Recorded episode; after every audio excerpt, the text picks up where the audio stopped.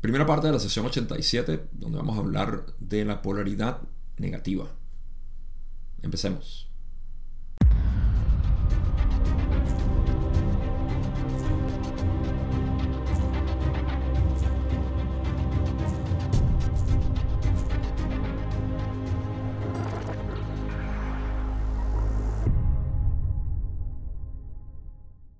Esta es la primera de tres partes que voy a hacer para esta sesión porque tenemos aproximadamente 28 o 29 preguntas que cubrir y hay bastante material que es útil, sobre todo esta primera parte. Vamos a empezar a hablar sobre lo que es la polaridad negativa en una discusión particular de lo que son los detalles de cómo evoluciona, se mantiene y eh, busca influenciar lo que es la, la, la polaridad negativa.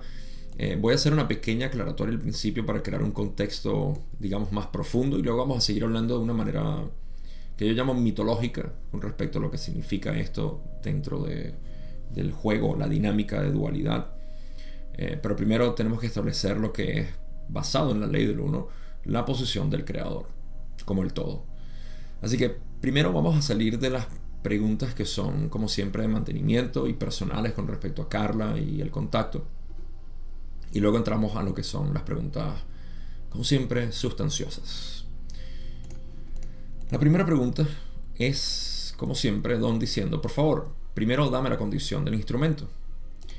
Rana dice, las distorsiones del complejo físico no han cambiado los niveles. Corrijo, las distorsiones del complejo físico no han cambiado. Los niveles de energía vital mejoran mucho. Ah, pequeña, pequeña aclaratoria aquí, una aclaratoria. Eh, Em, resumen, Carla ha estado en un proceso desde la sesión 67-68 de recuperación de varias, eh, bueno, primero de una operación, luego de em, su cansancio físico natural y su desgaste físico, pero sobre todo la energía vital. En las últimas sesiones se ha estado recuperando bastante. Así que esto está denotado aquí. Simplemente quería refrescarlo porque hemos estado cubriendo bastante lo que son esas preguntas de cómo históricamente esto no es muy relevante a lo que es evolución espiritual y todo el resto, pero estamos hablando de un material que eh, tiene una historicidad y lo quería mencionar. Vamos a la segunda pregunta, que todavía sigue siendo parte de todo este, esta indagación en cuanto a la condición de, Carla y el resto donde dice, gracias, al considerar lo que se mencionó en la última sesión sobre el incensario, he pensado en el hecho de que la posición del origen del humo cambia aproximadamente 6 pulgadas horizontalmente. ¿Sería mejor mantener el incensario en una sola posición horizontal? Raleigh dice, esta alteración sería útil dado que el incensario es virgen. Eh, una... Mm, un punto que mencionar aquí que ya he dicho antes. Normalmente cuando Ra, esto viene de la sesión anterior, que no cubrí esta pregunta porque tenía que ver, como dije ya, con mantenimiento del contacto y todo eso. Nada muy relevante. Pero así, aquí sí quiero mencionar que cuando Ra hacía sugerencias de que cuidar las alineaciones de estos instrumentos o accesorios, eh, que eran la Biblia, el cáliz y el incensario y la vela. Eh, todo esto hacían alineaciones para mejorar el contacto. Es la suposición del grupo, luego, de darse cuenta de que Ra estaba hablando de mantener, me parece que esto era Carla y Jim que se dieron cuenta luego a los años, que Ra estaba refiriéndose a que alineen bien sus preguntas para no influir en, en su libro albedrío, lo sugerían de esa manera. En este caso a mí me parece que no estaban hablando de eso, sino que el humo podía estar causando un efecto indeseado en el contacto, ya sea por el cuerpo de Carla al recibir el humo, o el campo energético, o quién sabe cómo. Pero a mí me parece que aquí sí estaban hablando literalmente de la posición, de cómo el humo estaba fluyendo, ¿no? Que es lo que dijeron en, en la sesión pasada. Pero es mi simple suposición.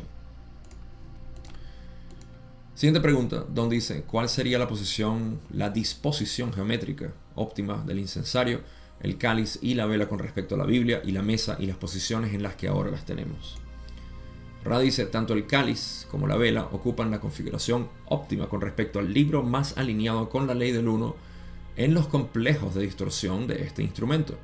Es óptimo tener el incensario en la parte posterior de este libro y centrado en el dorso de su configuración abierta. Así que continuamos con lo que es posición, eh, alineación de los accesorios. Para aquí simplemente quiero comentar por si queda la, duda. Eh, que no creo porque ya ustedes saben leer esto. Ah, pero cuando Ra dice que el libro, la Biblia, que está más alineado con la ley del uno, no se refieren a que la Biblia es el, eh, el libro más alineado con la ley del uno. Eh, tal libro no existe, por supuesto, porque incluso el material de Ra no es más que palabras, palabras, palabras, y tiene que ver más bien con el discernimiento de quien lo lee, eh, que la ley del uno pueda ser expresada a través de eso. Y por eso es que en Zen decimos que Zen, que es básicamente la ley del uno, para los que no lo sabían, eh, Zen es, puede ser explicado con cualquier libro, lo que sea. Un libro de matemática, lingüística, un libro de cuentos de hadas, Zen se puede explicar con lo que sea. Porque pueden agarrar el libro y te lo pegan de la cabeza. ya eso es Zen. Eh, así que, no, en cualquier caso, el contenido del libro es irrelevante. La razón por la que Ra dice es obviamente la interpretación de Carla, que es cuando dicen en los complejos de distorsión de este instrumento. Carla asociaba a Cristo como lo, eh, el creador, básicamente, el, amor que ella tenía por Cristo, por Jesús, era tal que ella consideraba la Biblia como lo que más se alineaba con la ley del uno. Así que por eso le daban tanta importancia porque Carla iba a estar en una eh, disposición energética bastante eh, calma y, y, bueno, por supuesto que ayudaba. Ok, seguimos con estas preguntas y donde dice, entonces sería óptima una posición directamente entre el cáliz y la vela para el incensario Raleigh dice, esta no es una medida exacta, ya que tanto el cáliz como la vela tienen forma irregular. Sin embargo, hablando en términos generales, esto es correcto. Luego, Don hace la pregunta que empieza el tema de la polaridad negativa y sus dinámicas. Al decir en la pregunta 5, gracias, ¿cuál es la situación actual con respecto a nuestro compañero negativo de quinta densidad? Rale dice, esta entidad se ha retirado por un periodo de restauración de su polaridad. Así que para abrir lo que es esta, eh, esta discusión, vamos a mencionar que eh, la, la, dinámica de, que buscaba la entidad negativa era la de poder, eh, ya sea distorsionar la búsqueda de Don Carla y Jim, distorsionar el mensaje o crear algún tipo de, de interrupción con respecto al contacto. Eso es todo lo que estaba buscando. Como no lo había logrado, entonces perdía polaridad. Es así de simple. Y aquí quiero establecer lo que es la, el, el modelo o la visualización de lo que es la mente cósmica como tal. Cuando yo digo que no existen entidades negativas, Em, me refiero a que no existen entidades como tal separadas de ti. ¿okay? Que es lo que normalmente se, eh, se comprende como hay demonios, hay eh, entidades astrales del bajo astral, o este tipo de, de narración mítica eh, o mitológica, en la que se, se intenta darle forma algo que en realidad no tiene forma, que simplemente es parte de esta dinámica general del uno que eres tú. Ahora, como dije, voy a crear esto simplemente para crear esa profundidad de visualización en la cual se, se desprende cualquier tipo de asociación con entidades separadas a nosotros. ¿Ok? ¿Por qué? Porque cuando creamos esa separación de entidades distintas a nosotros, se crea una división con la cual tenemos que entonces acarrear a través de todo nuestro estudio del ser. Eventualmente esa separación debe colapsarse. Mientras más tiempo se haya pasado en esta separación, más fuerte es el, ah, la capacidad de poder hacerlo. Queriendo decir, por ejemplo, esta separación también existe no solamente entre entidades negativas, sino entre entidades positivas, la más fuerte de todas siendo Dios. Dios me hizo, Dios me cuida, Dios me Dios y yo somos uno y todo esto. Pero sigue habiendo separación porque sigues llamando a Dios algo que está fuera de ti. Entonces con el tiempo esto es un colapso que debe hacerse.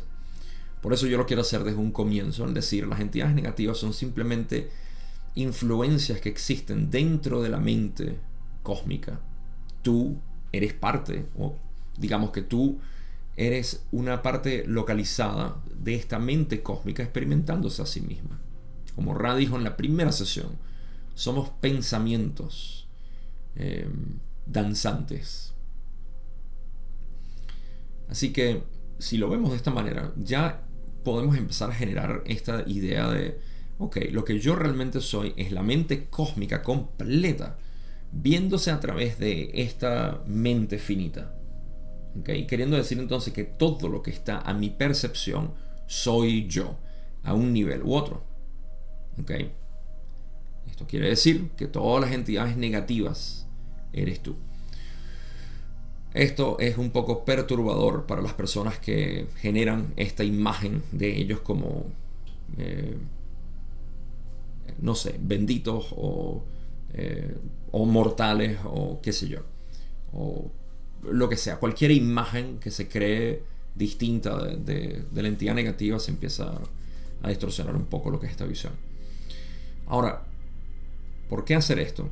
Porque, por ejemplo, si tú imaginas, porque tú tienes la capacidad de imaginación de decir, yo no soy mis pensamientos, okay, los pensamientos, esa, mejor dicho, eh, mis pensamientos no, yo no, no soy mis pensamientos. Estoy acostumbrado a decir eso por el proceso del camino directo. Eh, si decimos mis pensamientos son independientes de mí, eso no tiene sentido porque mis pensamientos son míos, son parte de mi mente, de hecho son lo que hacen mi mente. Así que no puedo decir que mis pensamientos son independientes de mí. Eso es lo que quiero decir. Si me creo el hecho de que mis pensamientos son independientes de mí, entonces estoy creando una eh, separación, una dualidad entre yo y mis pensamientos. Por eso es que me parece ineficiente desde un principio crear esta idea de que hay entidades negativas que están por ahí, que vienen a atacarme y todo eso, porque estás creando una separación innecesaria. Y, y, eso cuesta, hace que cueste mucho más lo que es el proceso de aceptación que es necesario. Dicho esto, sin embargo, podemos empezar a hablar de mis pensamientos como pensamientos deseables y que no son deseables. Mejor dicho, eso es un discernimiento que ocurre naturalmente en el ser al decir, no, estos pensamientos no soy yo. Ahí es donde viene la parte de yo no soy estos pensamientos. Y de esa manera podemos discernir. Esto no es separar o em, rechazar. Como Ra explica, lo que se hace con los pensamientos negativos o entidades negativas no es rechazar, sino aceptar. Pero esa aceptación hace que se disuelva. Por ende, esos pensamientos negativos no, están más presentes.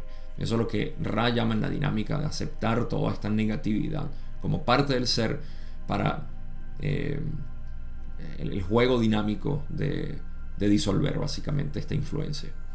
Así que hay mucho que decir aquí, pero al menos eso les quiero dar. Vamos a seguir hablando de todas maneras como que estos son entidades.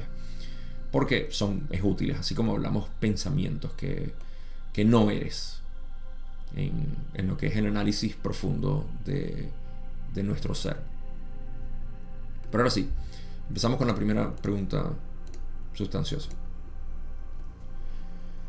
Don pregunta en la pregunta 6, ¿podrías ampliar el concepto de la adquisición de polaridad por parte de esta entidad en particular y su uso específicamente de esta polaridad de otra manera que no sea la simple y obvia necesidad de cosecha de sexta densidad? Si esto es posible, por favor. Rand dice, podemos. La naturaleza de las densidades por encima de la tuya es tal que se puede decir que un propósito es compartido tanto por polaridades positivas como negativas. Este propósito es la adquisición de la capacidad de acoger cada vez más el amor, luz y luz-amor cada vez menos distorsionados del Creador único, infinito. Primero, la pregunta eh, tiene que ver con em, cómo, cómo adquiere polaridad esta entidad negativa y de esta polaridad de otra manera que no sea la simple y obvia necesidad de la cosecha. O sea, ¿cuáles son las dinámicas de adquisición de, polaridad a la entidad negativa para crecer en poder? Este poder es la influencia cada vez más grande de esta entidad negativa en, cualquiera que sea su, eh, sus enfoques y objetivos. Entonces, ¿cómo, ¿cómo adquiere polaridad? Que no sea en el obvio, como dice Don, eh, adquisición para la cosecha a sexta densidad. Eso es obvio. Quiere agarrar polaridad para subir a sexta densidad. Pero ¿cómo, cómo funciona? Entonces, Ra le da una explicación eh, relativamente larga aquí, donde dice la naturaleza de las densidades por encima de la tercera densidad de la nuestra es tal que se puede decir que hay un propósito eh, idéntico entre polaridades positivas y negativas. En pocas palabras, el, objetivo de las entidades positivas o negativas es el mismo. Es adquirir cada vez más la capacidad de poder almacenar, o no es almacenar, esa no es la palabra, permitir esta, esta luz. Bueno, en el caso positivo es permitir, en el caso negativo es eh, distorsionar o manipular. Así que ese es el propósito de la adquisición de, de esta luz que ellos llaman amor, luz, luz, amor. Esto es energía inteligente, por supuesto. Y por la densidad en la que estamos, hay una mayor capacidad de poder permitir o eh, usar esta luz, porque hay, hay mayor entendimiento. Y voy a hacer una también una descripción de lo que es la mente que podemos nosotros percibir y, cómo funciona esto en las experiencias de, de las otras densidades. Pero vamos a ver qué más dice Ra. Dicen, en el camino negativo la densidad de la sabiduría es aquella en la que el poder sobre los demás se ha refinado hasta acercarse al poder absoluto. Cualquier fuerza como la fuerza que ofrece su grupo y los de Ra, que no pueden ser controladas por el poder de un complejo mente cuerpo espíritu negativo de, de quinta densidad, despolariza a la entidad que no, que no ha controlado a los demás. Así que aquí le explica lo que está pasando eh, en, este, en esta parte del contacto, cuando estaba intentando desviar, en esencia, a Don Carly y a Jim de este contacto con Ra. Vamos a seguir hablando de lo que es la densidad, la quinta densidad. Eh, esta es una densidad donde existe un refinado, como dicen ellos, eh, de de lo que es la intención que se, tiene. La intención que se tiene en el camino negativo es de manipular y controlar. Establecer poder sobre otras entidades, otras, otras partes de la mente eh, cósmica. Es querer controlar. Es la mente queriendo controlarse a sí misma. Eso es básicamente lo que es. Lo podemos ver en nuestra experiencia humana como la mente queriendo controlarse a sí misma esto es lo que genera, por supuesto, la idea de que yo existo como alguien separado, individual. Eh, y por supuesto se, se, extrapola a lo que es las eh, subsecuentes densidades. Porque estamos em, empoderando lo que es este ego, este ser separado en las otras densidades. Mientras que en el positivo lo que se hace es crear una cristalización para que esta luz simplemente pueda pasar y la dirección es de poder iluminar a otras partes del ser o de la mente cósmica. Así que esta es la dinámica que existe entre, digamos, el filtro negativo y el filtro positivo de la conciencia dentro de lo que es la misma mente cósmica.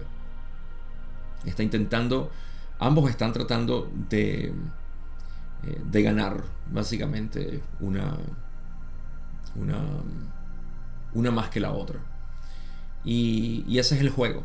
En cuarta densidad es donde se ve más esto, dice Ra, que es lo que son estas, lo que ellos llaman batallas o conflictos entre lo positivo y lo negativo, donde nunca se gana nada. Porque la dinámica que explica Ra es que los negativos quieren controlar a unos que no pueden ser controlados, entonces pierden polaridad, y los positivos quieren aceptar y amar a aquellos que no quieren ser aceptados y amados. Entonces se pierde polaridad también. Esto se aprende en cuarta densidad, entonces ya no hay ese deseo. Y por eso todo se enfoca en tercera densidad, donde sí existe la posibilidad de controlar y manipular o de inspirar y de poder elevar, digamos, la conciencia eh, única que existe. Y bueno, hay otros detalles aquí que no, no voy a hablar, pero aquí es donde llegamos a la parte de quinta densidad, donde lo que se usa es básicamente el poder de la sabiduría para poder manejar esta capacidad de luz que viene, que es energía inteligente. Ahora, cualquier fuerza, como la fuerza que ofrece Ra y los del grupo, que no puedan ser controlada por esta entidad negativa, entonces despolariza a la entidad y por eso se tiene que ir. Esa es la razón por la cual se, se retiró básicamente. Y eso es básicamente todo. Esa es la explicación de Ra en cuanto al grupo como tal y lo que la entidad está intentando hacer. Pueden ver la dinámica de la influencia negativa tratando de eliminar esta parte. Porque todo esto en realidad es una gran fluido de energía y, dinámicas de energías positivas y negativas. O sea, esta negativa está tratando de eliminar lo que es esta energía positiva o desviarla, no la puede eliminar, simplemente desviarla hacia otros propósitos o tratar de, de agarrar control de esa energía para sí mismo pero no lo logró. Eh, es fascinante, ¿verdad? Cómo se puede ver todo esto. Pero bueno, Ra continúa y dice, no está dentro de tu ser consciente oponerse ante un poder tan refinado, sino que ha sido a través de la armonía, el amor mutuo y el sincero pedido de ayuda de las fuerzas de la luz que les ha proporcionado el escudo y la armadura. Eh, ok, aquí quiero aprovechar para hacer esa parte que me parece muy útil de entender lo que son las densidades de conciencia.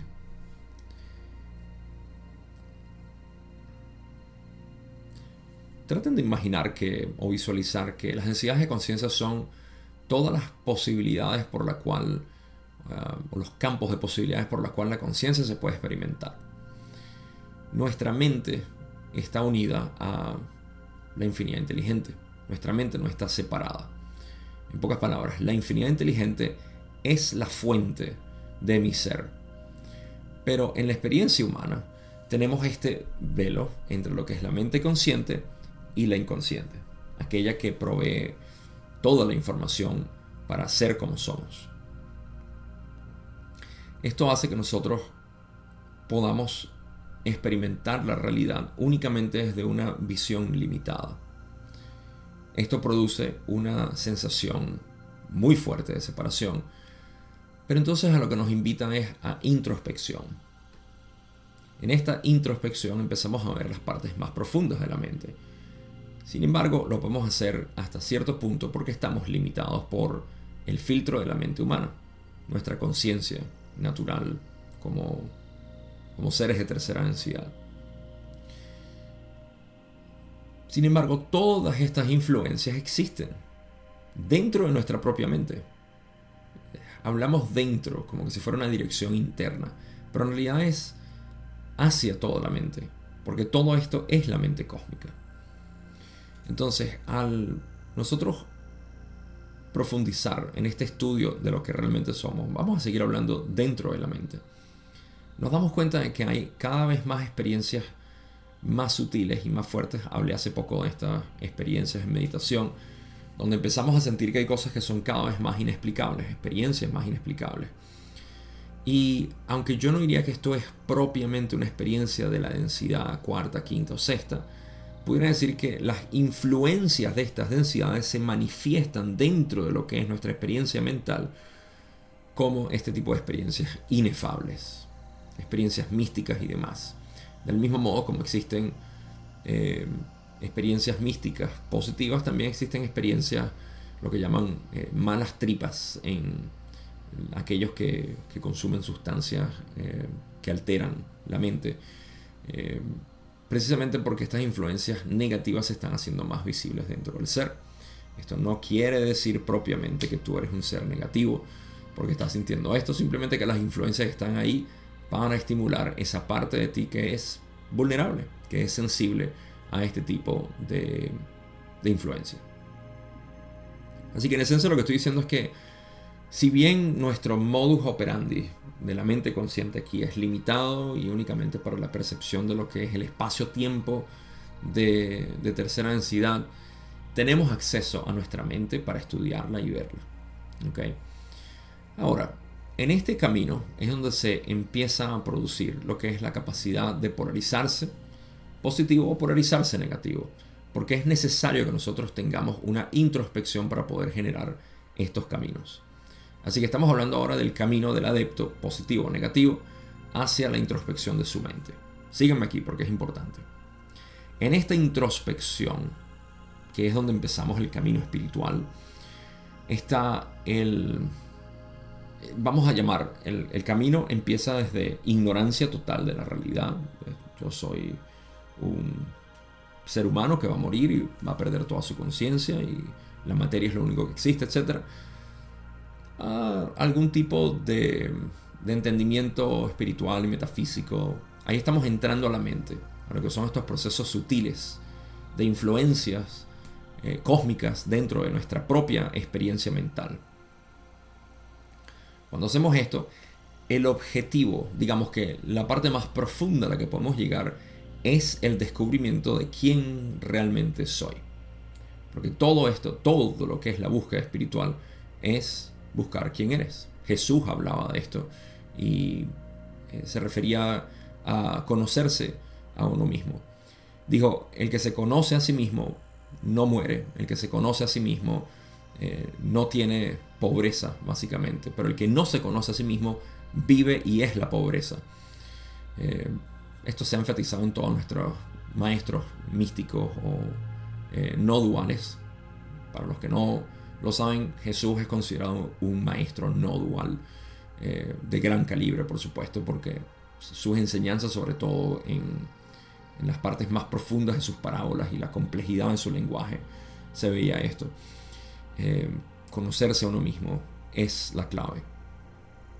Entonces, si ese es el objetivo, cuando pasamos por este proceso, eh, tenemos la dinámica de estas influencias. La dinámica es entre la influencia positiva, básicamente diciéndote continúa, sigue, sigue que vas en buen camino, ¿ok? Y por eso es que vemos que todas las canalizaciones positivas, em, al menos las más profundas, siempre te dicen, tú eres la esencia de la realidad. Descubre eso y eres liberado de esta ilusión de separación.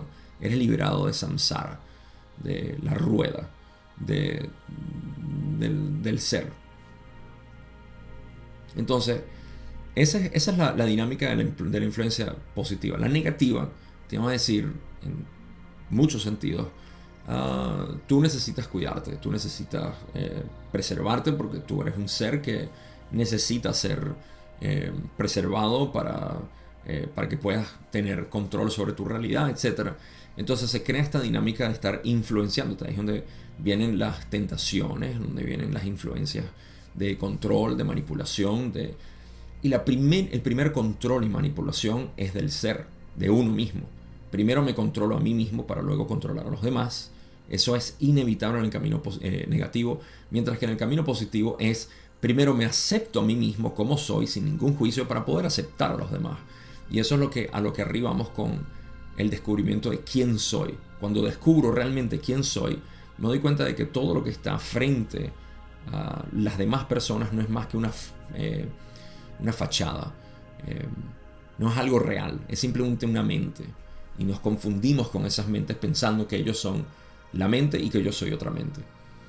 Cuando penetramos este velo del olvido hacia la, esencia del ser, podemos ver esto en todo, en una roca, en un sol, en una entidad negativa o positiva, en el vecino, en un perro, en quien sea.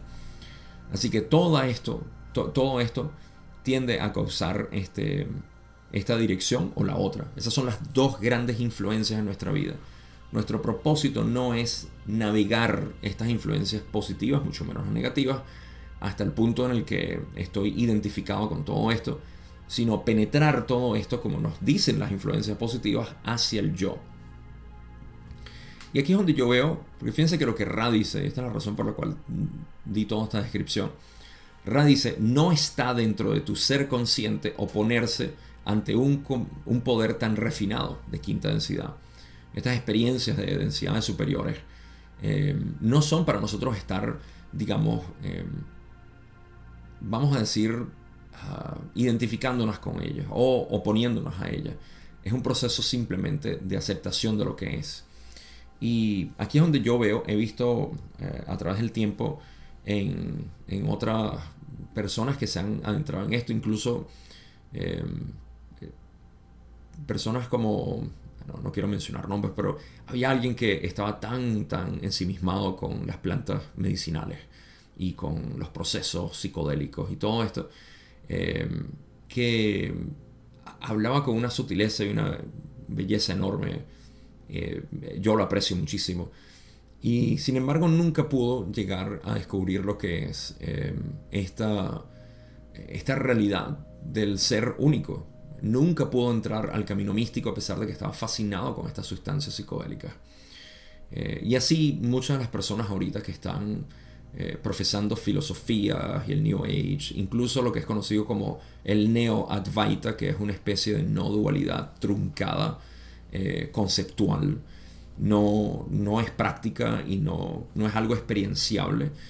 Eh, incluso estas eh, personas tienden a generar lo que es este tipo de temores hacia lo que es la realidad y la vida, porque están constantemente en contacto con estas influencias positivas y negativas y están constantemente viendo las alarmas y las alertas de lo que dicen los negativos porque son capaces de definir lo que eso quiere decir y dentro de todas las capacidades que pueden y los positivos también.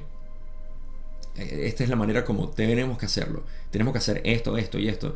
Básicamente descargan instrucciones positivas de un lado para decir lo que tenemos que hacer y por el otro lado adquieren todas las alarmas negativas de lo que no se debe hacer.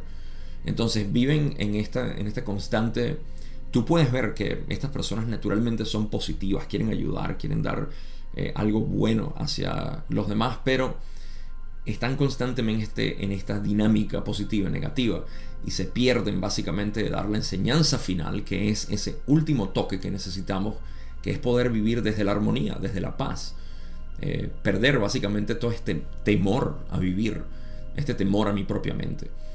Y recuerdo que cuando eh, Julie estaba interesada en estos temas. Yo nunca, eh, en realidad, estuve interesado en seguir eh, canales y personas que ahorita constantemente están produciendo videos y demás, pero Julie siempre me reportaba de personas que ella seguía y le encantaba lo que explicaban. Pero eventualmente me decía, empezó a meter miedo de esta manera y ah, cuidado con las, cuando vayas a hacer una proyección astral porque te pueden venir demonios y te poseen y cuidado cuando entras en esta filosofía porque te pueden enseñar esto y lo otro. Y ella empezó a discernir este temor. Y yo particularmente nunca me he sentido atemorizado hacia esto, a pesar de que he visto dentro de mí cuáles eran mis temores que ya cargaba por dentro, porque ya tenía bastantes temores encima de mí, no podía adquirir otros, así que estaba más interesado en ver cuáles eran mis propios temores. Y, eh, y todavía pudiera decir que hay Ah, porque esto es un proceso dinámico, esto no es algo que desaparece de la nada, pero una vez que te estableces en el discernimiento de la verdad absoluta, eh, digamos que se vuelve eh, más claro todo. Pero bueno, todo esto lo quería decir porque es parte de lo que es esta dinámica entre influencias positivas y negativas y, y cómo la mente del ser humano está constantemente bajo estas influencias.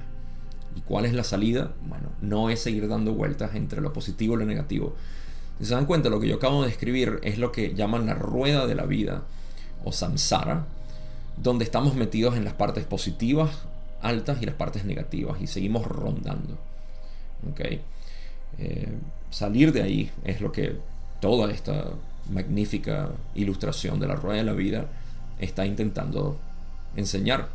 Buda está en una esquina, la esquina superior derecha, apuntando hacia la luna, que quiere decir liberación. Y eso es lo que a mí me interesa. Pero es interesante ver cómo estas dinámicas están constantemente actuando sobre la mente. Y sobre todo aquellas personas, repito, las personas que deciden entrar a únicamente investigar su psiquis y la mente, las dinámicas y la dualidad del mundo y todo esto, eh, producen cantidad, pero cantidad de contenido que es muy iluminador en cuanto a las dinámicas de la mente, eh, pero están en ese constante inspiración y temor, inspiración y temor, lo bueno y lo malo, el bien y el mal. Esta dualidad es fascinante, sí, de verla y estudiarla y entender cómo funciona, como todo en la creación, ah, pero he visto muchas personas que se pierden y ciertamente estas mismas personas están perdidas en esta, en esta dualidad constante del, temor y de la inspiración, del temor y la inspiración. Eh, eventualmente se sale de ahí, ya sea en proceso de encarnación o en la muerte. Vamos a continuar. Don dice en la pregunta 7, ¿cuál es la situación del entorno de esta entidad negativa y quinta densidad en particular?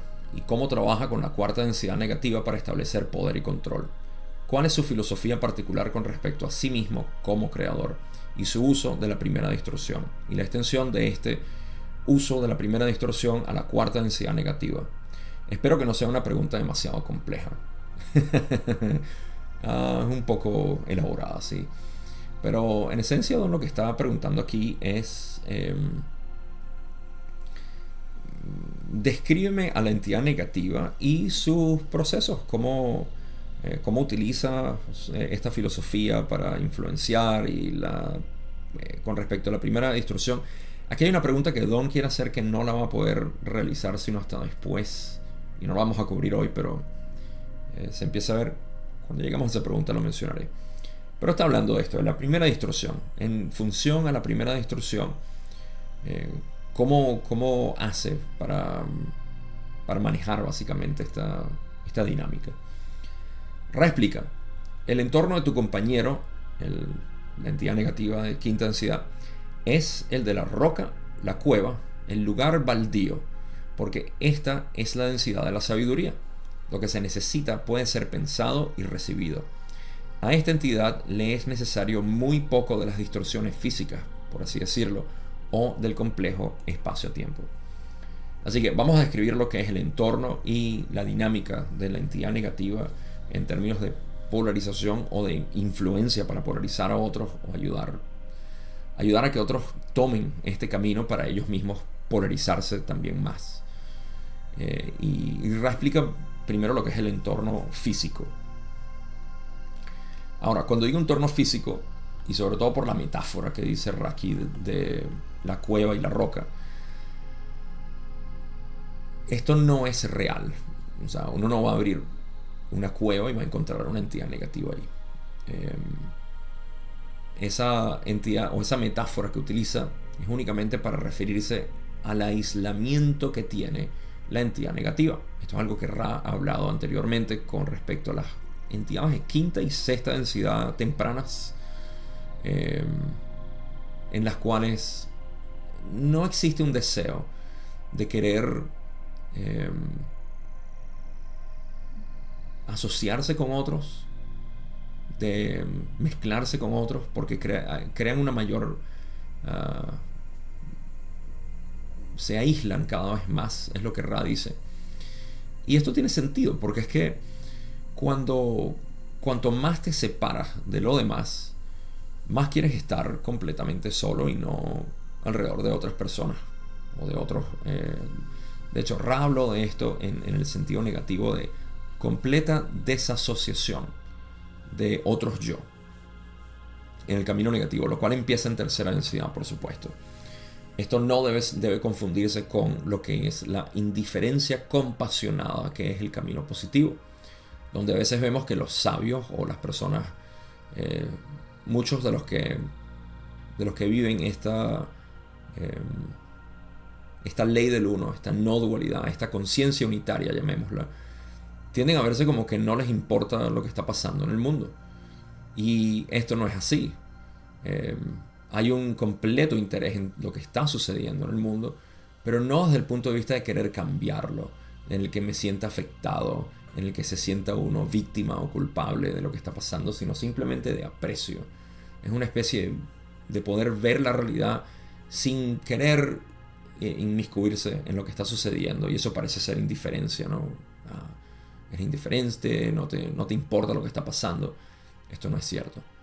El mejor ejemplo que yo he escuchado de esto es el de las madres que ven a sus dos hijos jugar y están compitiendo en un juego, ya sea electrónico o físico, y la mamá no le interesa quién gane o pierda, simplemente está disfrutando lo que está sucediendo. Y dice, qué bien que se estén divirtiendo, qué bien que esto esté pasando, qué bien que la vida se esté expresando de esta manera. Eso es una indiferencia compasionada. Pudiéramos decir, ah, esa mamá no le interesa que su hijo mayor gane o el hijo menor, no está interesada, no, no tiene, no está invertida. Y eso es malo. Bueno, depende de cuál sea tu juicio ahí. Pero la indiferencia compasionada no tiene juicio. La madre no tiene juicio ante sus hijos de querer que uno gane y pierda. Entonces, eh, el entorno de las entidades negativas tiende a ser cada vez más aislado. Y eso es lo primero que Ra dice aquí. Por lo demás, estamos hablando de espacio-tiempo, que son, es el entorno físico de la entidad negativa. Primero y principal, a pesar de que nosotros no podamos verlos, eso no quiere decir que no haya espacios-tiempos en otras densidades, porque existe la necesidad en toda la creación de, si es una moneda, tiene que tener dos caras. Una cara es espacio-tiempo o fisicalidad, y la otra cara es tiempo-espacio o metafisicalidad. Em, ahora, ¿qué pasa? Que en las entidades superiores existe una necesidad cada vez inferior o menor de lo que es la interacción física, la materia, la energía. Y mi especulación aquí, para los que son científicos hasta cierto punto, como a mí, un aficionado científico como yo, se darán cuenta de que existe en nuestra nomenclatura energética que explica la existencia del universo, está la energía inteligente y la materia, energía inteligente, Estoy hablando en términos de ley del 1. Me corrijo, rebobino y digo, existe la materia y la energía oscura. Estos son elementos inventados por la ciencia para poder describir la existencia del universo. Sin esto no pudiéramos tener un universo. Así que en pocas palabras estamos admitiendo de que hay una energía y una materia que forman más del 96% del universo que no podemos percibir, no podemos medir, no podemos interactuar. Podemos decir que por, eh, por, por, diferencia podemos medirla. Simplemente podemos decir, está ahí y causa esto, pero no, la no, no hay tangibilidad, no hay manera de interactuar con ella, es la palabra. Entonces, eso para mí pudiera ser el terreno donde se manejan estos espacios-tiempos y posiblemente el tiempo-espacio aunque creo que es más que nada espacio-tiempo de las demás densidades de conciencia, cuarta, quinta, sexta y séptima, hasta cierto punto. Entonces, eh, el espacio-tiempo es quizá menos importante eh, para otras densidades y eso es lo que radica aquí porque eh, lo que se necesita simplemente se manifiesta, porque se vive más desde la mente. Esto es, esto es así, es así de simple. Ok, vamos a ver qué más dice Ra para hablar de, esta, de este entorno. Ra continúa y dice, tal entidad usa su conciencia dentro de los reinos del tiempo-espacio, en un intento de aprender los caminos de la sabiduría a través del máximo uso de los poderes y el recurso y recursos del yo. Dado que el yo es el creador, la densidad de sabiduría proporciona muchas experiencias informativas y fascinantes para la entidad polarizada negativamente. En algunos aspectos, uno puede ver un apego inicial más lúcido a la sabiduría por parte de aquellos de polaridad negativa, ya que el nexo de las posiciones de conciencia sobre la que reposa la sabiduría es más simple. Ok. Ah, me doy la tarea de interpretar esto. Em, esto es bastante intrincado, pero no es tan complejo como parece. Así que vamos a desmenuzarlo. Acabo de mencionar que las densidades superiores son más mentales que físicas. Em, esto quiere decir que las entidades viven más dentro de lo que es la mente y menos dentro de lo que es lo físico. Y esto tiene total sentido. Ra y Kuo han mencionado que digamos que el modelo de las estructuras de las entidades de conciencia son tales que las entidades que residen ahí tienden a estar mayor tiempo en meditación que en actividad. Diciendo literalmente que en sexta densidad la diferencia entre el estado meditativo o meditar y el estado de vigilia, que llamamos en su espacio-tiempo estar eh, activos, es casi imperceptible. La cortina que divide los dos es casi imperceptible. De ahí podemos extrapolar fácilmente que el estado natural del ser es el estado meditativo, porque ya en séptima, séptima densidad se empiezan a colapsar todas las dualidades que pudieran existir en premisa para la creación y hay un retorno al ser absoluto que es esta conciencia unitaria que es lo que vivimos aquí en tercera densidad. Una acotación que me, provoca hacer, sobre todo para ustedes que son fanáticos de la ley del uno y les encanta percibir esto dentro de la complejidad, densidades de conciencia, dualidad y demás, es que cuando hablamos de vivir en conciencia unitaria como seres humanos, no estamos diciendo que vamos a desaparecer de la creación, eh, sino que vamos a vivir desde nuestro verdadero ser, que es la conciencia unitaria, y no desde la mente dual esto crea una facilidad de vida porque se crea una paz, una dicha y un amor incondicional que no es conseguido jamás y nunca dentro de la mente. La mente únicamente puede vivir en dualidad, únicamente puede producir bien y mal, alto y bajo, adentro y afuera, otros y yo. De modo que vivir en la conciencia unitaria es vivir cada vez menos en el yo separado, en el ser separado. Ahora, todo esto para decir que a mayor densidad de conciencia, mayor es el estado meditativo en el cual se está. La entidad negativa obviamente trabaja en el estado meditativo de la mente, en pocas palabras, en el tiempo-espacio, como dice Ra. ¿Por qué? porque de esa manera aprende los caminos de la sabiduría, quinta densidad, a través del máximo uso de los poderes y recursos del yo, tergiversando la luz de la conciencia hacia la manipulación y control de los demás. Esto lo acabo de agregar yo. Dado que el yo es el creador y se está refiriendo al yo de la densidad quinta, la densidad de sabiduría, quinta densidad, proporciona muchas experiencias informativas y fascinantes para la entidad polarizada negativamente.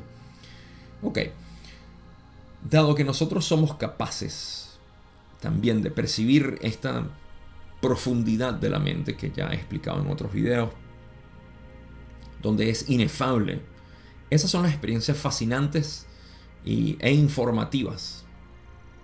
Yo estaba hablando de esto como que hay información que fluye a través de la mente que nosotros como humanos en nuestra forma tan primitiva y limitada de lenguaje verbal, eh, sobre todo este lenguaje eh, científico, materialista, no, no, no, no, permite poder explicar lo que son estos procesos eh, o esto, esta información. Creo que en, la antigüedad, por la simplicidad del lenguaje y por lo alusivo que era hacia, hacia la realidad misma, era más fácil transmitir este tipo de conocimiento. Ahora se ha hecho cada vez más difícil.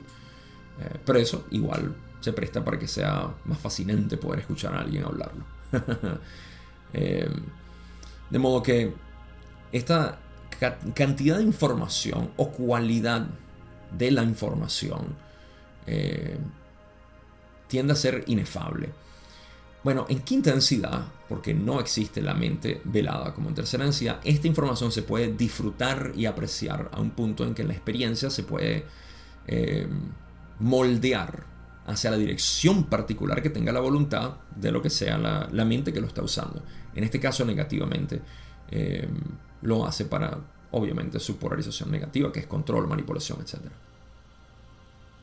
Ahora, Ra dice que en algunos aspectos, y esta es la parte que puede ser un poco difícil de interpretar, así que em, noten lo siguiente. Ra está diciendo que en algunos aspectos uno puede ver un apego inicial más lúcido a la sabiduría por parte de aquellos de la polaridad negativa. Pausa. Hasta ahí. En muchos aspectos se puede ver, bueno, dicen algunos aspectos, no voy a poner una palabra que no estaba. En algunos aspectos, no importa. Lo importante es que se puede ver que la, entidad negativa tiene un apego inicial mucho más lúcido a la sabiduría. ¿Por qué? Porque si vemos el sistema energético como el desarrollo de la entidad negativa, vemos que la entidad negativa primero, sobre todo en su forma humana o tercera densidad, crea la ilusión del ser separado para poder generar esta evolución del ser a través del camino negativo. En pocas palabras, cuando compramos el ego, tenemos la posibilidad de polarizarnos en ese sentido. Yo soy un ser separado.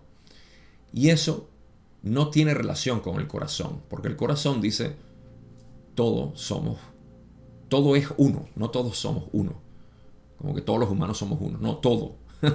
todo esto que estoy viendo, pared, cielo, estrella, cuasar, hormiga, todo es uno, no hay separación, es simplemente una modulación de mi conciencia en esto. Es una burbuja de conciencia si lo queremos ver así.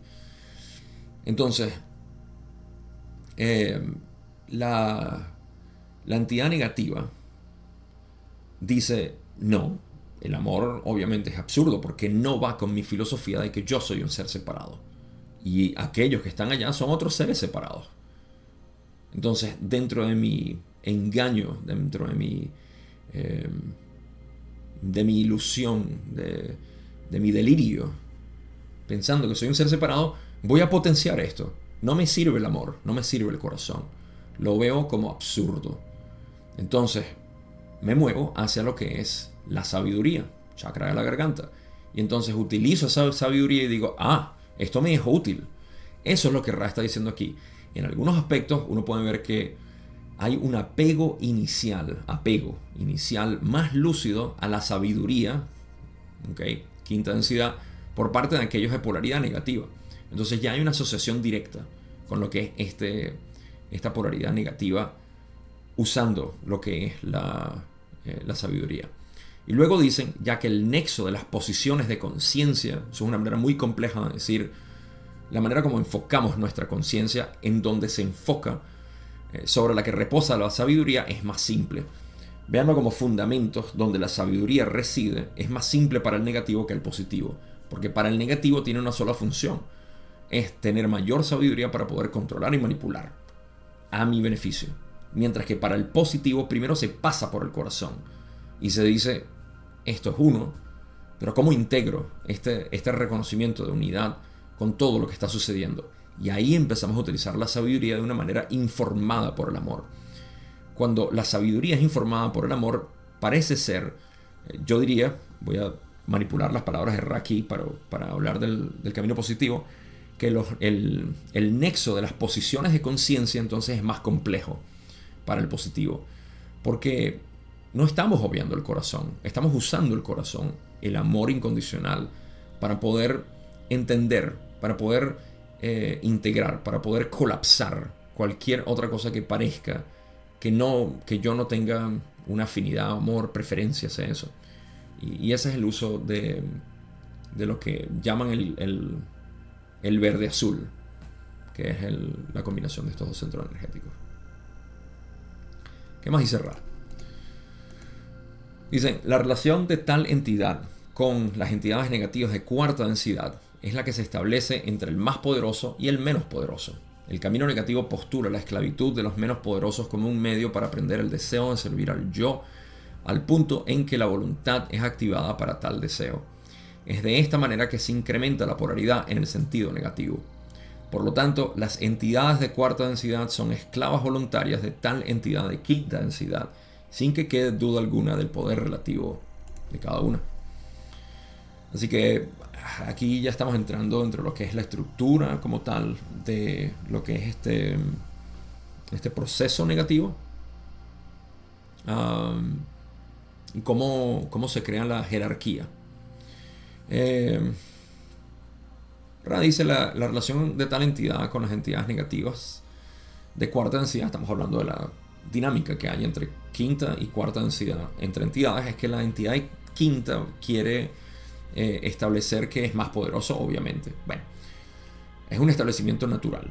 Es reconocido que cuando alguien tiene más poder, pues se le venera eh, o se le sigue.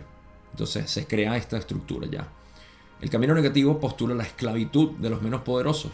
Esto es obvio. Ah, para aprender el deseo de servir al yo al punto en que la voluntad es activada para tal deseo. Eh, esto lo tengo que explicar.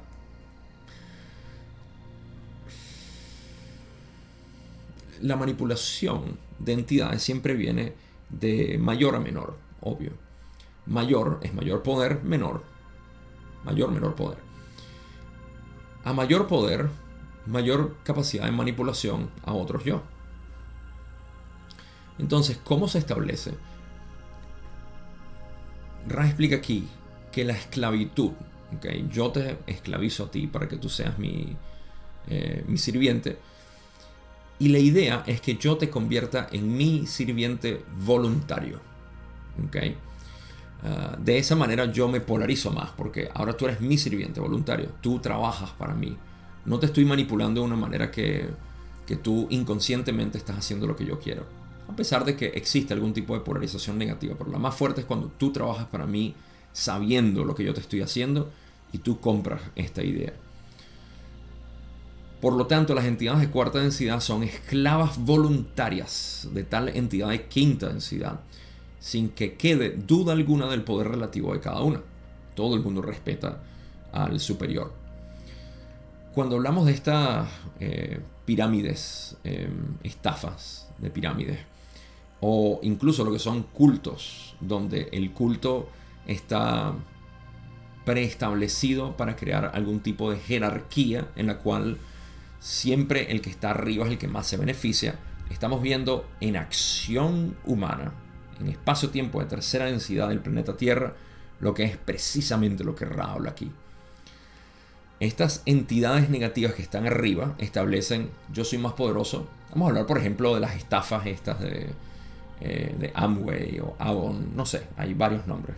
Me, me, disculpen si no reconozco los nombres totalmente, pero sé que esos son estas pirámides, donde está muy establecido que nosotros, lo que tenemos bastante poder, te decimos a ti, mira, tú puedes ir y convencer a que otras personas, así como yo te estoy convenciendo a ti, a que vendas estos productos y así mientras más ellos venden, más ganas tú y mientras más ganas tú, bueno, más gano yo, pero así crecemos esta, esta pirámide invertida, que es una estafa.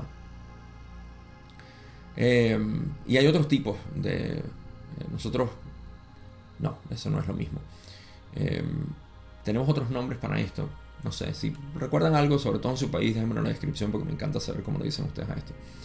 Pero uh, sí, esto es precisamente el proceso por el cual eh, se genera lo que es esta jerarquía. Y no, no queda lugar a duda de quién está, eh, quién está por encima. Sin decir nombres, alguien una vez me dijo eh, dijo, mire, me están tratando de contratar para esto y, estoy muy halagado porque me llevaron por una reunión donde todos están muy bien vestidos y tenían joyas y había mucho dinero y los carros que tenían me mostraron todo lo que tenía, o sea, lo, eh, lo embelezaron con todo esto. Y la idea es que yo empiece a vender estos productos. Y yo, hmm, ya sé a dónde vas. Pero a mí no me interesaba quitarle su ilusión de lo que estaba viviendo y mucho menos decirle, tú sabes que esto es una estafa, sino permitir que se diera cuenta él solo. Y, y era todo el negocio. Intentó venderme varios productos. Me dijo, no, tú estás haciendo esto, porque no compras esto y esto? Y yo, no, gracias. Eventualmente se dio cuenta de que no era algo que, le gustara. Pero es así, así funciona. Siempre te, te, te destellan con la, la, belleza de lo que esto es y todo lo demás. Y al final te están usando, básicamente. Y tú deberías aprender a usar a otras personas. Ve cómo se enseña la estrategia de manipulación. Porque te dicen, ah, no estás ganando lo suficiente. Bueno, pues, eh, si convences a otras personas a que trabajen para ti, lo que ellos ganen, tú te vas a quedar con una mayor porción. Entonces funciona. Cada vez es más para mí y menos para ti, pero si tienes más para ti aparte de otros que es menos para ellos, pues mejor. Así que bueno, ahí tienen más o menos una idea de cómo, cómo sirve todo esto. Vamos a cubrir unos ejemplos más de lo que Don pregunta y terminamos.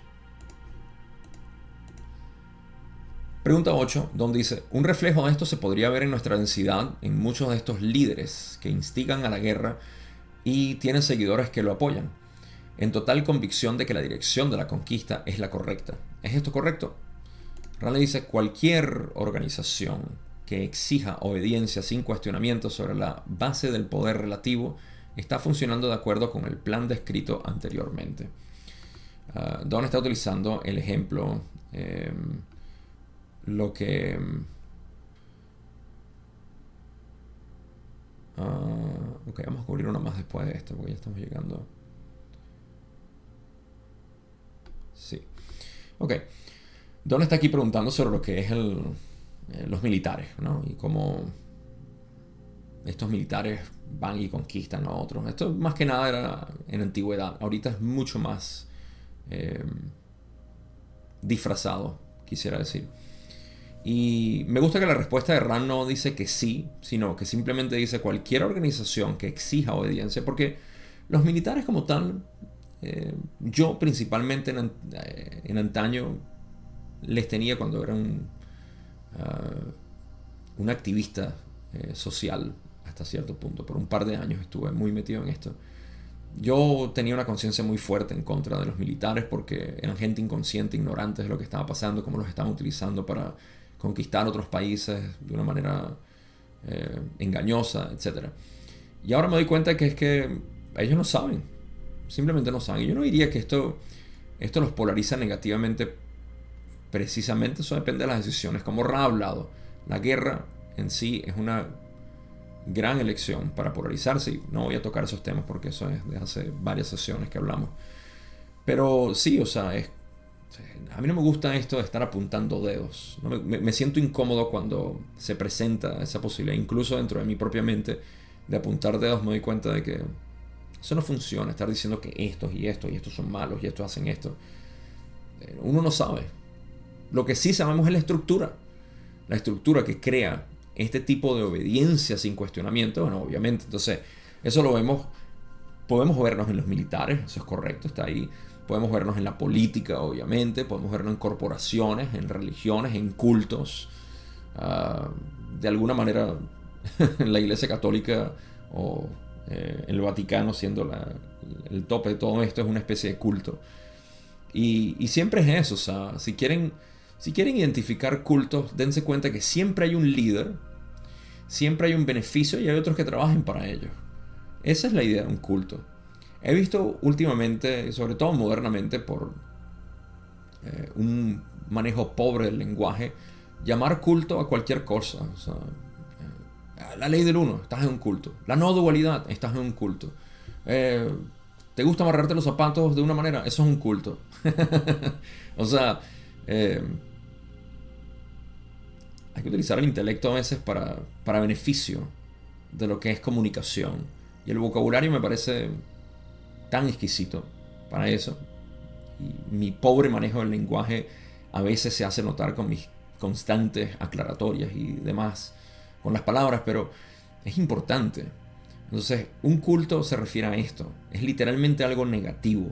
Está creado para poder beneficiar a unos, haciendo pensar que los que trabajan para ellos están beneficiándose también al manipular a otros, etcétera eh, así que, eh, sobre todo últimamente, me ha arrojado tanto la palabra culto que me, era, necesario hablar de esto. Ese, aprende a discernir lo que es un culto. No utilices de manera ignorante la palabra culto, sino, eh, si entonces no tenemos. ¿Para qué? Vamos a utilizar palabras desmedidamente.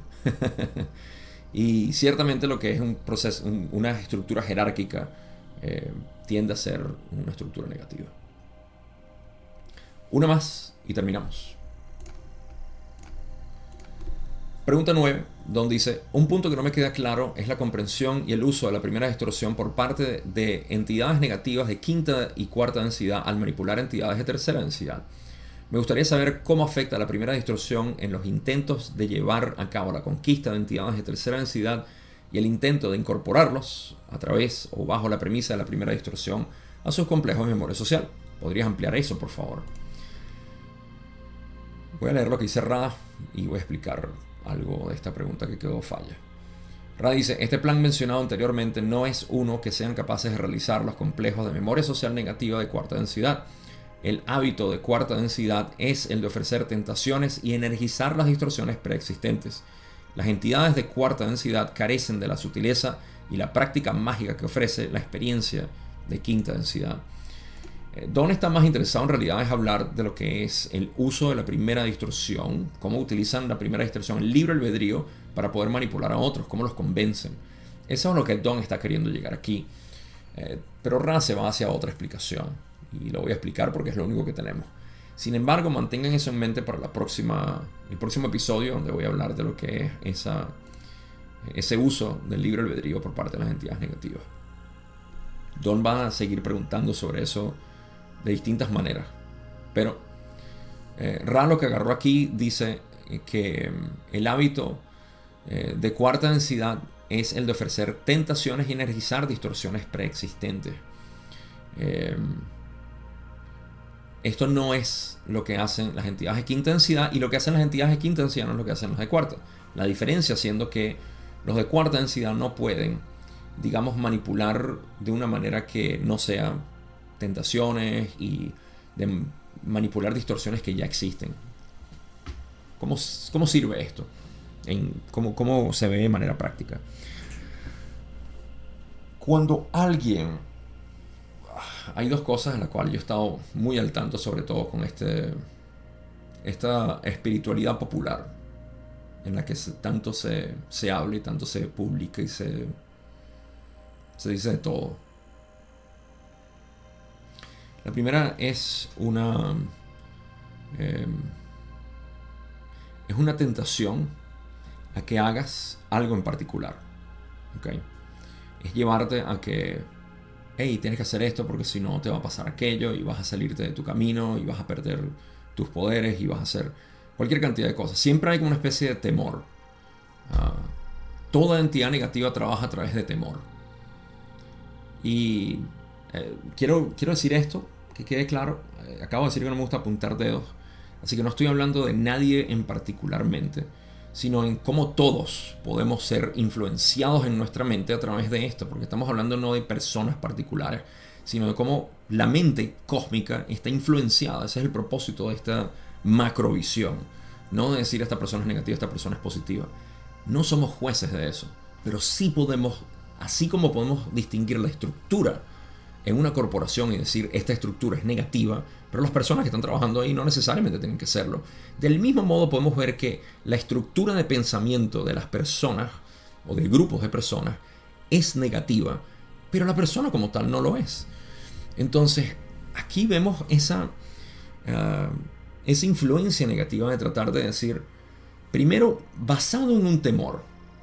Cuando la sugerencia es basada en un temor, y normalmente, esto lo aprendí en el primer año, me lo, agradezco muchísimo porque fue una de las cosas más eh, esclarecedoras que me dijo eh, mi guía al momento. Me dijo, ah, las entidades negativas normalmente te dan 90%, 95% de información positiva, inspiradora.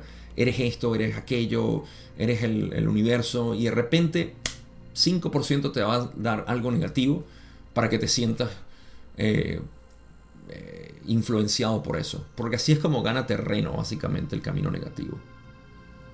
Así que el discernimiento es importantísimo aquí para uno ver de dónde viene la información. Y es lo que yo siempre le digo a las personas que vienen a mí con un temor. Gabo, es que yo vi en este video, leí aquí, y vi una publicación en Instagram. Nunca es un maestro de antaño que haya dicho esto. Eh, nunca. Siempre es alguien moderno que está hablando de esto. Y entonces dice, eh, estoy atemorizado porque no quiero que me pase esto. Y mi pregunta siempre es, ok, entonces tú quieres hacer o dejar de hacer basado en un temor. ¿Me puedes explicar cómo te sientes ahí?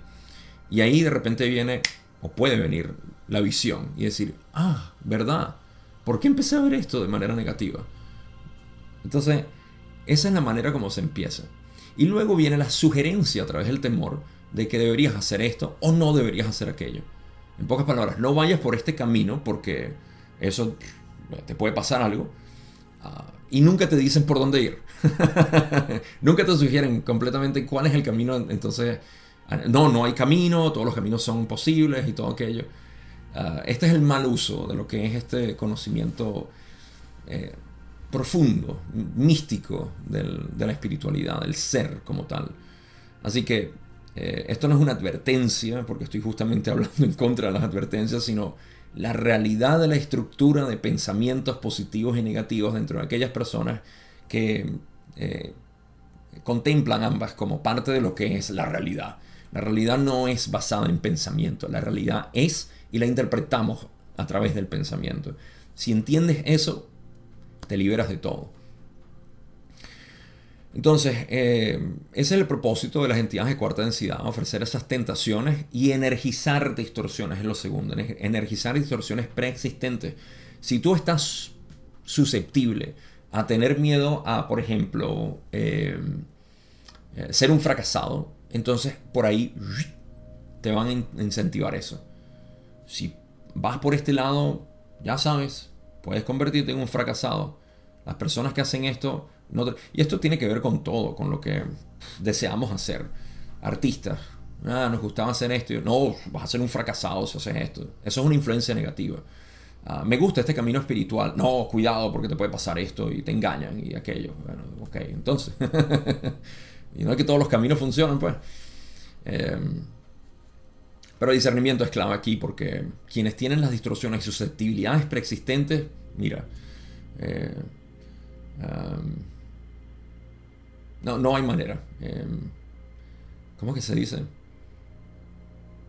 Niño que nace eh, gordito no es la palabra. Ah, no me viene la palabra. Pero ni que lo fajen chiquito. o palo que nace doblado, doblado jamás su tronco endereza. Em, bueno, entonces existen todo esto y cada quien es, bueno, su propio laboratorio. Pero eso es todo lo que tenía para compartir. Ah, conclusiones.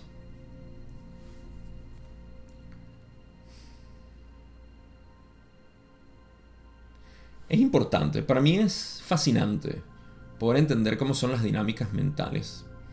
Y mi, mi énfasis, voy a dejar una sola conclusión en esto, porque acabamos de explorar lo que es el camino interno. En pocas palabras, el camino de ignorancia hacia conocimiento a través de la mente consciente que no sabe nada, a la introspección de llegar al ser absoluto, la verdad absoluta, que es una sola, que no se puede explicar.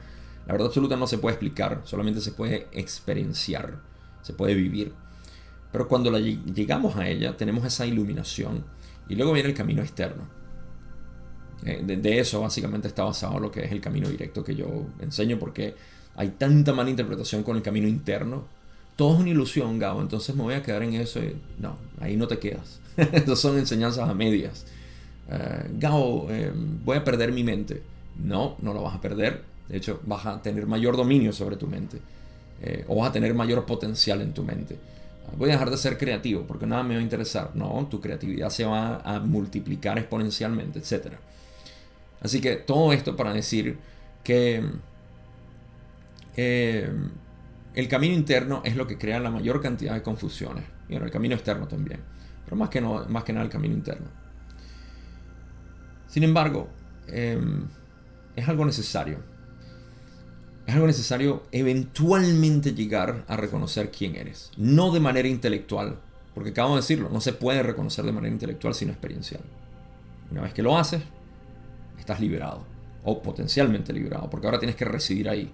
Es muy fácil, muy fácil uno decir, ah, ya sé quién soy intelectualmente. Te perdiste. Eh, Brahman es desconocido para aquellos que los conocen y conocido para aquellos que no lo conocen. Eh, en Zen también decimos lo mismo. Aquel que dice que sabe Zen no tiene idea de lo que, sabe, de lo que es el Zen. Aquel que no tiene idea del Zen sabe lo que es Zen. Entonces, si lo vemos de esta manera, todo este camino de introspección puede generar distracciones de todo tipo al involucrarnos dentro de lo que es las dinámicas mentales, como dije. depende de cada quien. Yo no tengo un ideal de cómo la gente debería ser, pero sí existe una manera lógica de eh, aproximarse a esto. Si lo que quieres es iluminación, no puedes estar distraído entre la mente. La mente nunca puede ser iluminada. La mente es hecha de iluminación. Por eso debes conocer tu fuente. ¿Cómo hacer esto? Pregúntate quién soy. Es la respuesta que nunca vas a poder responder. Todas las demás vas a poder responder. ¿Quién soy? Nunca. Pero en la investigación de eso es que vas a encontrar. Eso es todo lo que tengo. Como siempre, gracias por eh, acompañarme en esta primera parte de la sesión 87.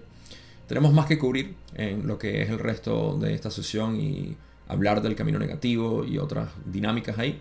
Así que vamos a retomarlo en la próxima parte. Una vez más, gracias, cuídense mucho y nos vemos en la segunda parte de la sesión 87.